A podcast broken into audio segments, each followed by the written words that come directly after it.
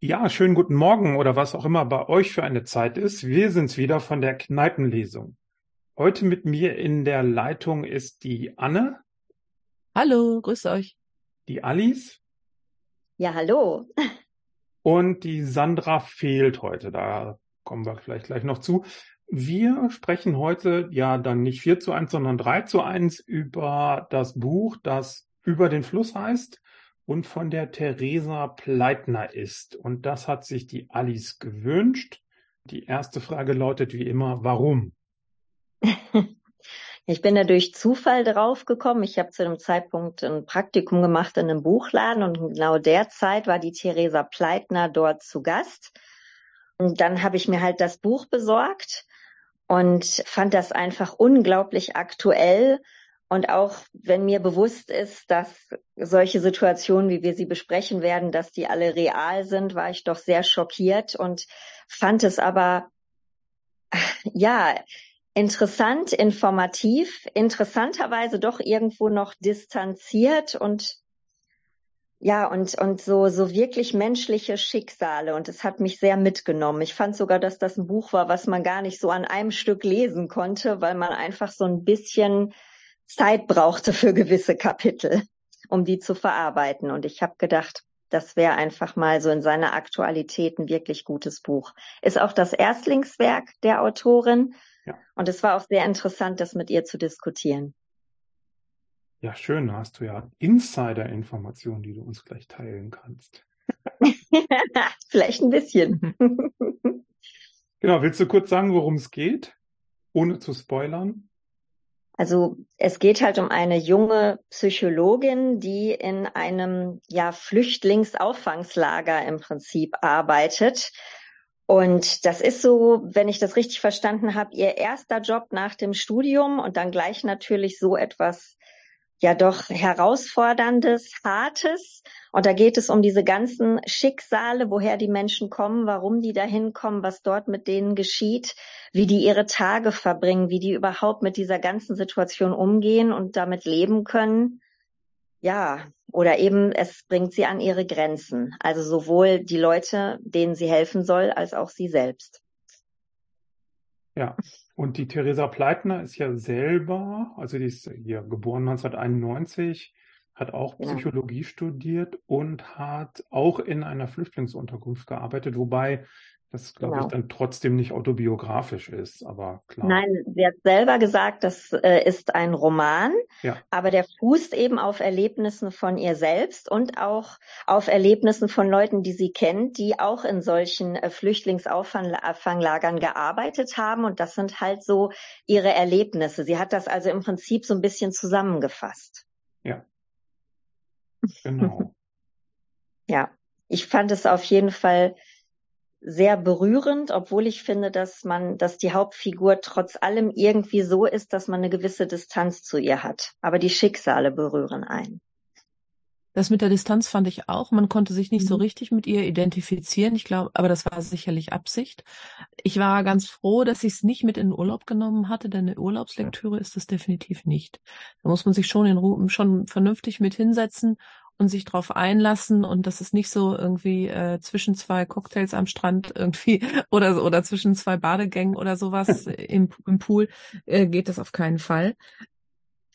Ich fand es auch sehr sehr berührend. Diese Schicksale, die sie beschreibt, sind so, das ist so fatal, was da passiert, finde ich. Und man hat das Gefühl, man man würde gerne vielleicht danach auch sagen, okay, wir müssen da mal irgendwas machen, aber man weiß auch nicht genau, was man da machen kann, weil es so so ausweglos teilweise dann auch ist, weil die man weiß, wie ja die, die Gesetzgebung ist und da ist jetzt niemand da von denen, die da die Sachen beaufsichtigen oder die da Dinge entscheiden, die handeln alle nach Recht und Gesetz und sind denen sind teilweise auch die Hände gebunden. Und dann hört man von diesen Menschen, die dann man kann es ja, man kann es ja ohne groß zu spoilern, kann man ja sagen, sie ist Psychologin, betreut diese Menschen und vor allen Dingen auch die Menschen, die dann irgendwann den Bescheid kriegen, dass sie wieder abgeschoben werden und wo man dann das Gefühl hat, die brauchen psychologische Betreuung. Die psychologische Situation der Menschen hat sich dadurch verbessert, dass sie eben in Deutschland waren. Und dadurch mit dem Wissen, dass sie wieder zurück müssen, wird direkt die psychologische Situation schlechter für diese Menschen oder das, was sie sich denken, wie sie sich fühlen, die Selbstmordgefahr wird deutlich größer wieder. Natürlich, weil eben die alten Gefahren, die sich durch die Flucht geändert hatten, eben äh, die wieder auf einen zukommen. Wenn die aber irgendwie klar ist, die haben den Abschiebebescheid, dann nehmen die, werden die nicht mehr aufgenommen, weil alle sagen, ja, ja, das könnte ja sein, dass die jetzt simulieren, dass sie selbstmordgefährdet sind.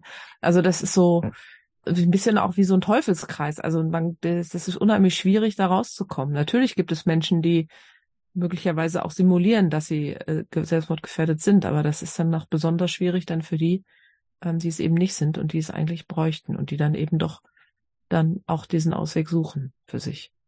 Ja, beziehungsweise an einer Stelle äh, wurde hier da ja dann auch so mehr oder weniger durchsichtig der Tipp gegeben. Ne? Also insofern.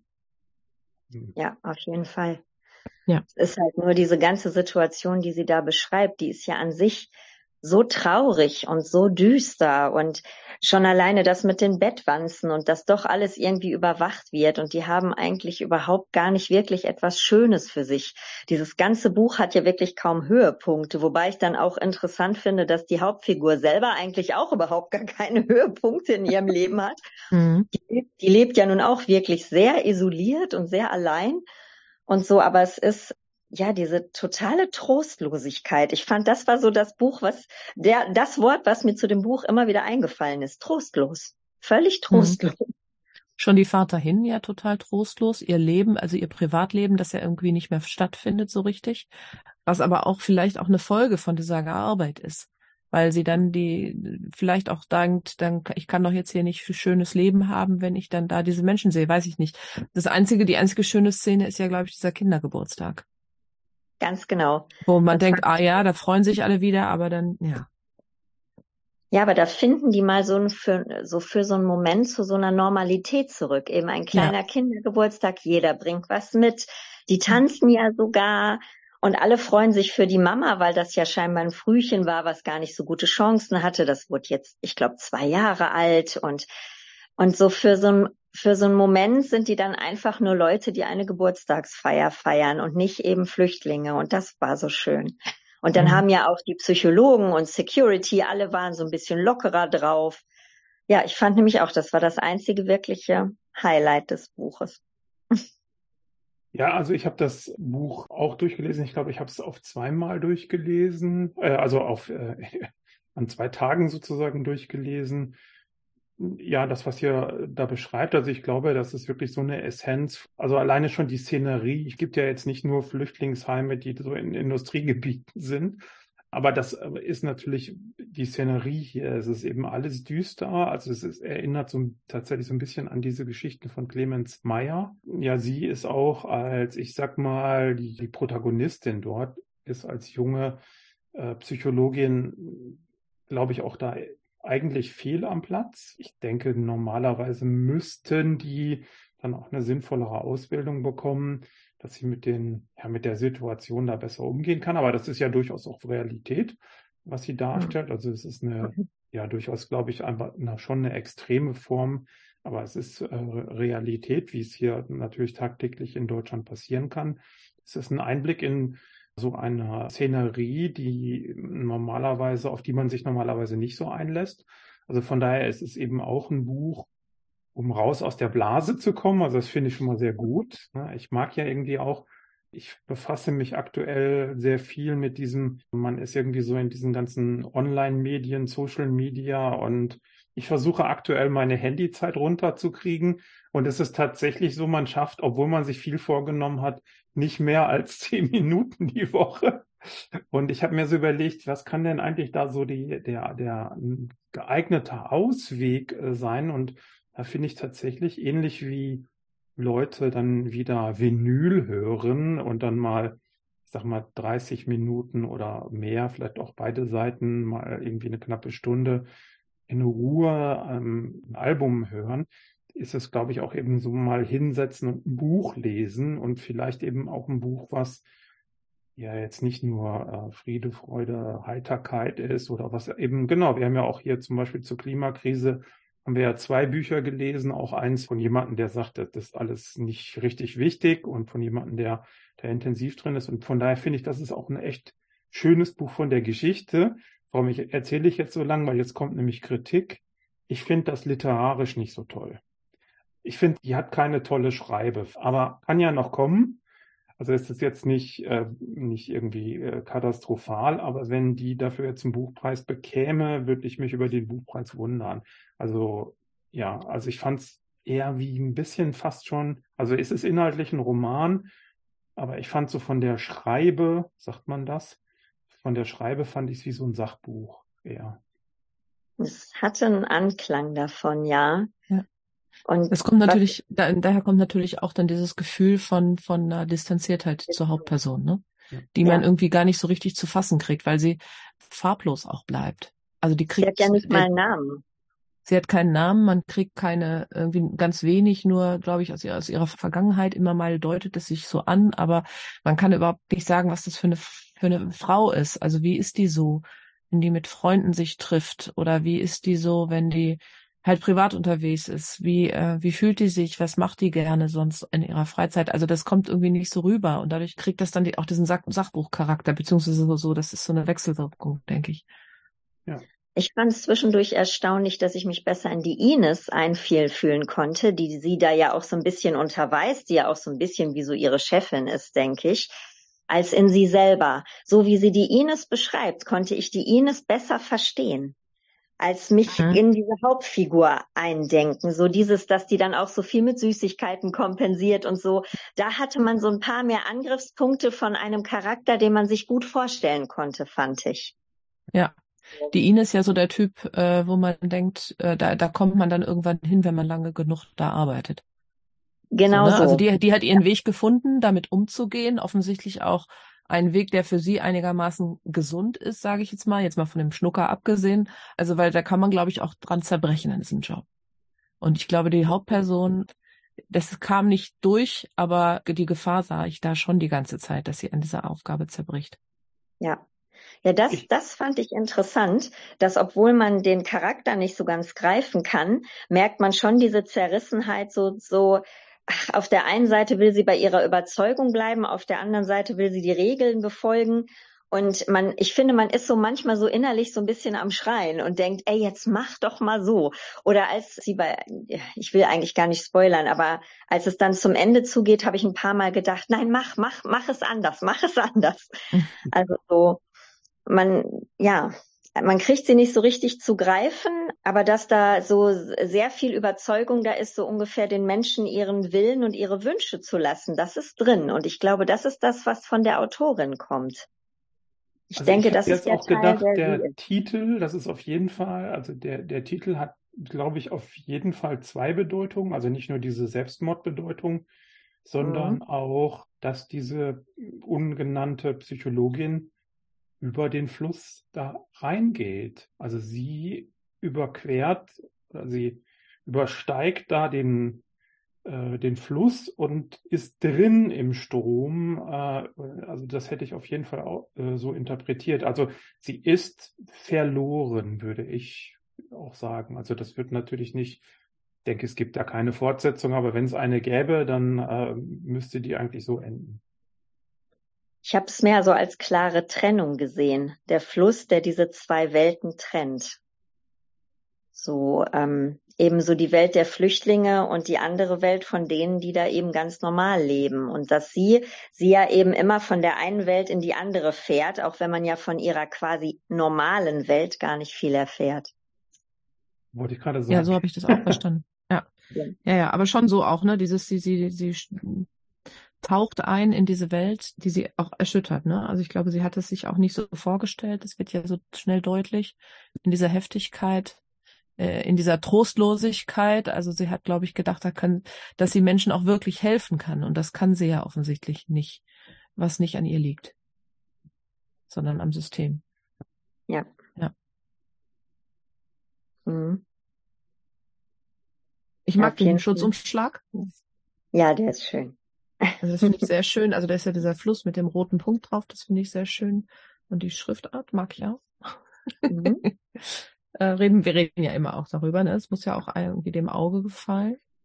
Es gibt kaum irgendwie Kapitel, ne? Habe ich richtig. Sondern es ist irgendwie, man hat immer mal zwischendurch einen Absatz und dann sagt man, okay, jetzt kann ich es mal kurz zur Seite legen.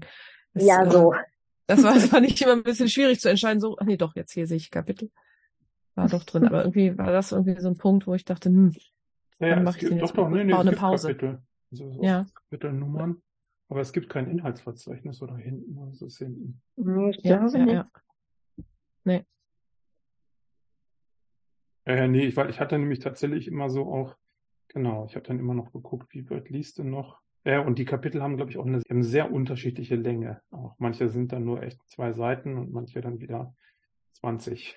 Ja, Ja, gut, ja, ja. aber das, das muss ja nicht immer gleich sein oder so. Ja, ja, nee, nee. Ja, aber Aber- hier ist es ja schon sehr gut. Es ist auch, es ist ja wie immer auch ein kurzes Buch. Ne? Von daher fällt einem das vielleicht da besonders auf. Ja.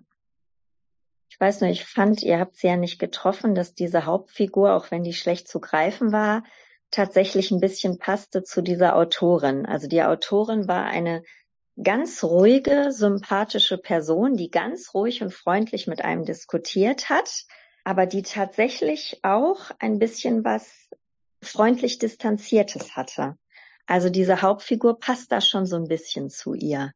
Das ist bestimmt nicht eins zu eins, aber als ich das Buch, also ich habe es angefangen, dann kam dieser Diskussionsabend und danach habe ich es erst zu Ende gelesen und danach habe ich wirklich in dieser Hauptfigur immer die Psychologin gesehen, die das geschrieben hat. Und also das, ja, irgendwie passte das. Also so dieser, ich war eigentlich ganz froh, dass ich diesen Abend dazwischen hatte. Dadurch, weil sie sich ja auch ein bisschen zu den Geschichten geäußert hat, hatte ich natürlich noch mal so ein bisschen mehr Hintergrund. Das war eigentlich sehr schön. Aber dieses freundlich, sympathisch, leicht distanzierte, das fand ich, hatte die Autorin selbst tatsächlich auch. Ja. Was ich mich gefragt habe, ist, ob Ja. es nicht noch schön gewesen wäre bei so einem Buch, äh, hinten dran noch ein paar Informationen zu packen. Also in einem Buch, in dem es auch um das Thema Selbstmord geht, gehört für mich ehrlich gesagt auch ein Hinweis auf Hotlines, dass man sagt, äh, hier Flüchtlingshilfe, wenn du dich engagieren möchtest. Ja. Das Buch hat sowas jetzt gar nicht. Man muss es nicht machen. Ich hätte es aber, glaube ich, ich, ich hätte es schön gefunden. Ich hätte es jetzt nicht gebraucht. Ich weiß, wo man sowas machen kann und wo man sowas kriegt. Ich, also hätte ich als Verlag, glaube ich, gemacht. Aber vielleicht hat man sich bewusst dagegen entschieden, um zu sagen, naja, diese, diese Auswegslosigkeit, da wollen wir jetzt nicht, das hätte das vielleicht auch wieder dann konterkariert, weiß ich nicht. Also die Idee finde ich eigentlich ziemlich gut, muss ich sagen. Da bin ich jetzt nicht so drauf gekommen, aber die Idee finde ich wirklich, ja, das, das hätten sie ruhig machen können. Aber ich muss ehrlich gestehen, was das betrifft, auch wenn man natürlich nicht möchte, dass Menschen so leben, mich hat das Buch eher abgeschreckt. Also ich würde da weder als Psychologin noch als Ehrenamtlicher gerne arbeiten wollen, weil ich weiß überhaupt nicht, wenn ich mir da so ein paar der Geschichten noch mal so vor Augen führe, ob ich das ertragen könnte. So diese Auswegslosigkeit und dass die nicht wissen, wohin und wohin es geht oder auch dieser intelligente, ich glaube, er war Ingenieur, der dann eigentlich so total kurz vom Super durchdrehen war und Eig nee, eigentlich war er ja schon durchgedreht, die haben ihn ja am Ende auch abgeholt. Also dass das ja all diese Menschen in ihrer Auswegslosigkeit und Trostlosigkeit so sehr an den Rand bringt. Also ich, ich wünsche wirklich, dass denen allen geholfen wird, aber ich glaube, wenn das hinten drinne gestanden hätte, hier könnt ihr euch melden, wenn ihr gern ehrenamtlich tätig werden wolltet, hätte ich gedacht, da muss ich das Buch erstmal noch ein paar Wochen wieder an die Seite legen, da kann ich da noch mal drüber nachdenken. Nein, aber da, Ja, wobei ich glaube, im ehr- ehrenamtlichen Bereich triffst du auf diese, diese Felder gar nicht, auf diese, auf diese Ja. Schicksale, sondern da äh, trifft man dann eher auf die Leute, wo es auch Aussicht hat.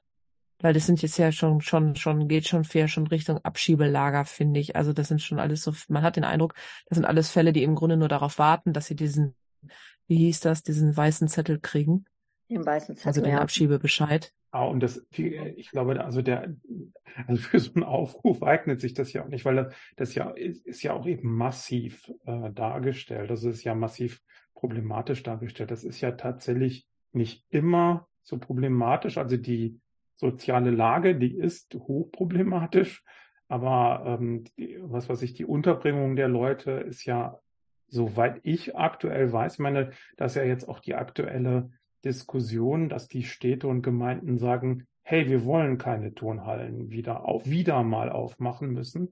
Und das ist, stammt, glaube ich, eher aus der Zeit. Wie gesagt, solche extremen äh, Lager wird auch heute Auffanglager. geben, keine Frage, aber das ist auch nicht, das ist nicht der Standard.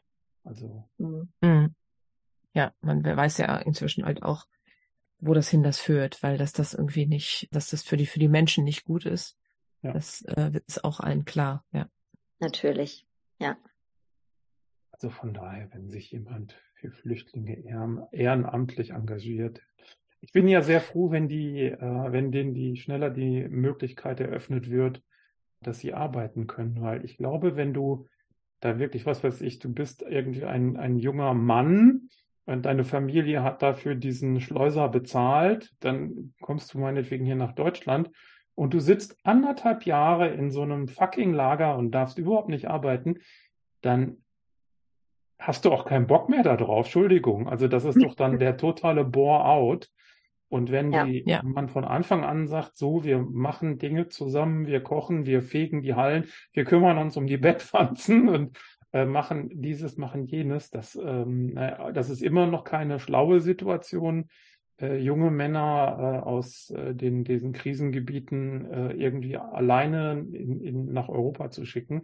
Aber trotzdem, wenn sie dann mal da sind, ist es das Dürfste, die irgendwie in so Hallen zu sperren. Ja, das ist ja das Problem an dieser Diskussion, ne? dass immer auch behauptet wird, von wegen, die müssten alle mal dringend arbeiten.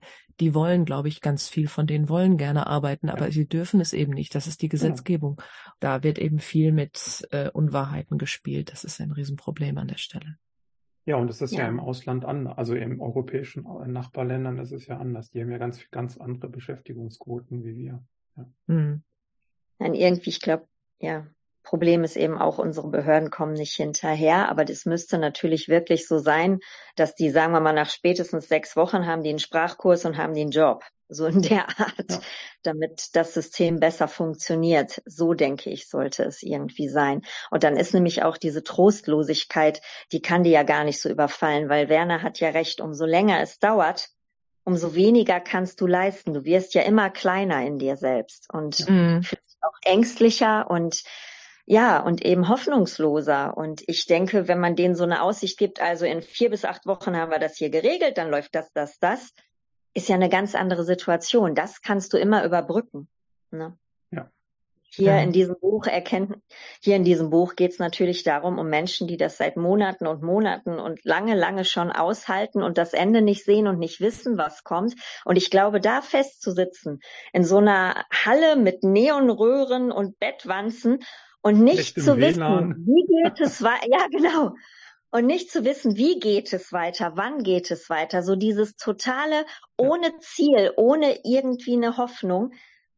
Also Menschen ohne Hoffnung, das weiß man ja sowieso, ist sowieso eine Katastrophe. Und deswegen, also so, das zeigt dieses Buch ganz genau, was mit den Menschen passiert, wenn die so hoffnungslos, ohne Ziel, ohne zu wissen, wie es weitergeht, festsitzen.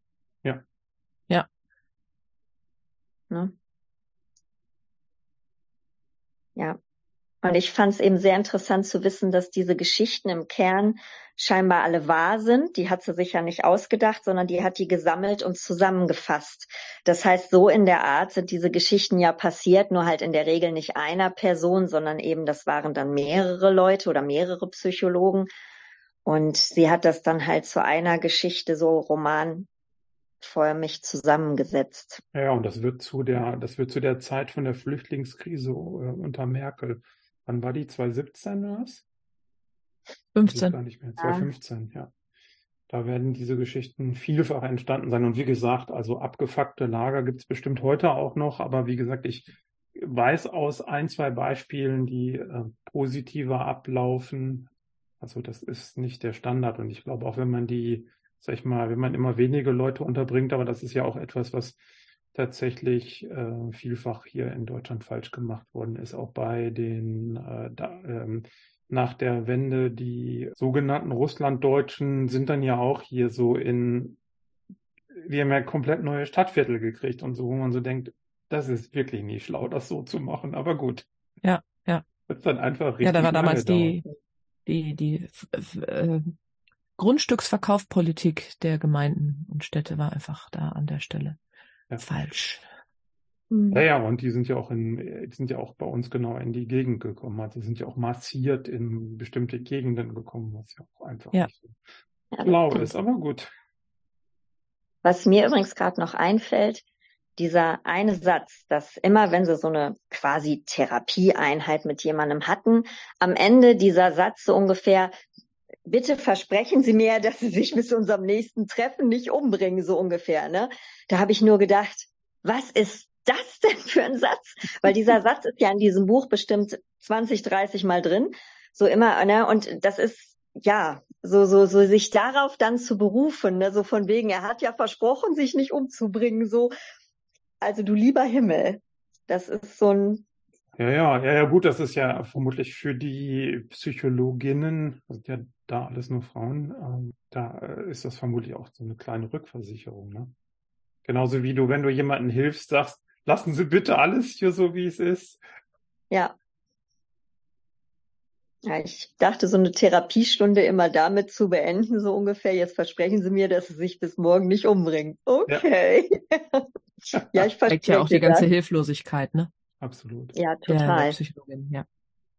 ja. So, ja, wir sind gern 20 Minuten, äh, 30 Minuten angekommen. Wir sollten mal zur Abstimmung kommen. Herrje, genau. Wie, ach so, da, dann fange ich mal an. Ja, mein Daumen ist, ich würde sagen, so vier von fünf. Wieder ein schönes Buch, um aus der eigenen Blase ein bisschen rauszukommen. Da ist es super geeignet für und der eine Punkt Abzug wirklich der Schreibe äh, geschuldet. Genau, also vier von fünf Punkten und ist ein Buch, was ich durchaus ja in meinem Bekanntenkreis durchaus empfehlen kann. Mhm. Ich sehe das ähnlich. Beim, bei den Empfehlungen muss man halt immer genau dazu gucken, muss vielleicht ein bisschen Triggerwarnungen aussprechen und halt gucken, auch zu welchem Anlass jemand ein Buch sucht. Also will er das im Urlaub lesen, dann würde ja. ich sagen, eher nicht. So, genau. Aber sonst bin ich auch bei vier von fünf. Das wäre tatsächlich auch meine erste Wahl gewesen, die vier von fünf.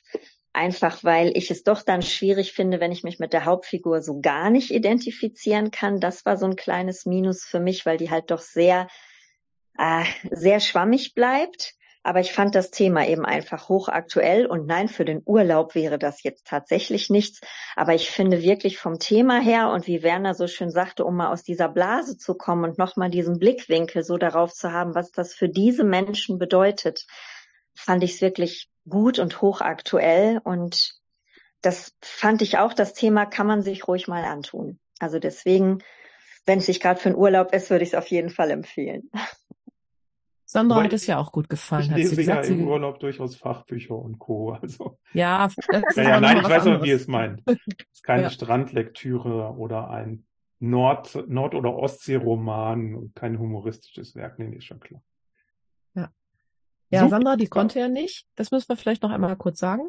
Ja. Äh, aber sie hat ja auch uns geschrieben. Sie hätte es gerne mit, dass sie es gerne mit uns besprochen hätte heute und dass es ihr sehr gut gefallen hat. Genau, sehr aktuell, ein mehr Seit paar mehr Seiten gewünscht, auf denen ich ein bisschen mehr über die Protagonistin erfahren hätte. Also das stimmt, haben wir ja besprochen so. Genau. Wollte ich nur mal hier jetzt noch mal sagen. Ja. Nee, danke. Ich, ja, ich hatte es angekündigt, aber hätte es fast vergessen. Deswegen so, habe ich es gesagt. wie geht's denn mit der Kneipenlesung weiter? Ja, falls ihr unseren Podcast ganz frisch am Sonntag heute hört, dann äh, könnt ihr heute Abend um 17 Uhr in die Stadtbibliothek gehen noch. Äh, da lesen wir genau zu dem Thema Klimakrise. Ich gehe aber davon aus, dass ihr das vielleicht, vielleicht ist bei euch jetzt schon Montag, Dienstag und das, ihr hört den Podcast im Zug oder, oder vielleicht seid ihr auch gerade am Strand. Und dann äh, kann ich euch nur empfehlen, am 18.11. haben wir die Kneipenlesung wieder in der Stadtbibliothek. Allerdings ist es dann eine richtige Kneipenlesung, die ist dann am Samstag, den 18.11. und heißt Hinter Gittern. Und einen Tag später, am Sonntag, könnt ihr dann den frischen Podcast noch am 19.11. hören. Das ist das Buch von der Caroline Schmidt, Liebewesen, auch ein Erstlingswerk. Ja, hat mir heute wieder sehr viel Spaß gemacht. Auf jeden Fall. War mal ja. wieder was anderes vom Buch her. Fand ich auch sehr gut. Danke fürs Zuhören bis hierher und bis zum nächsten Mal. Tschüss. Tschüss. Tschüss.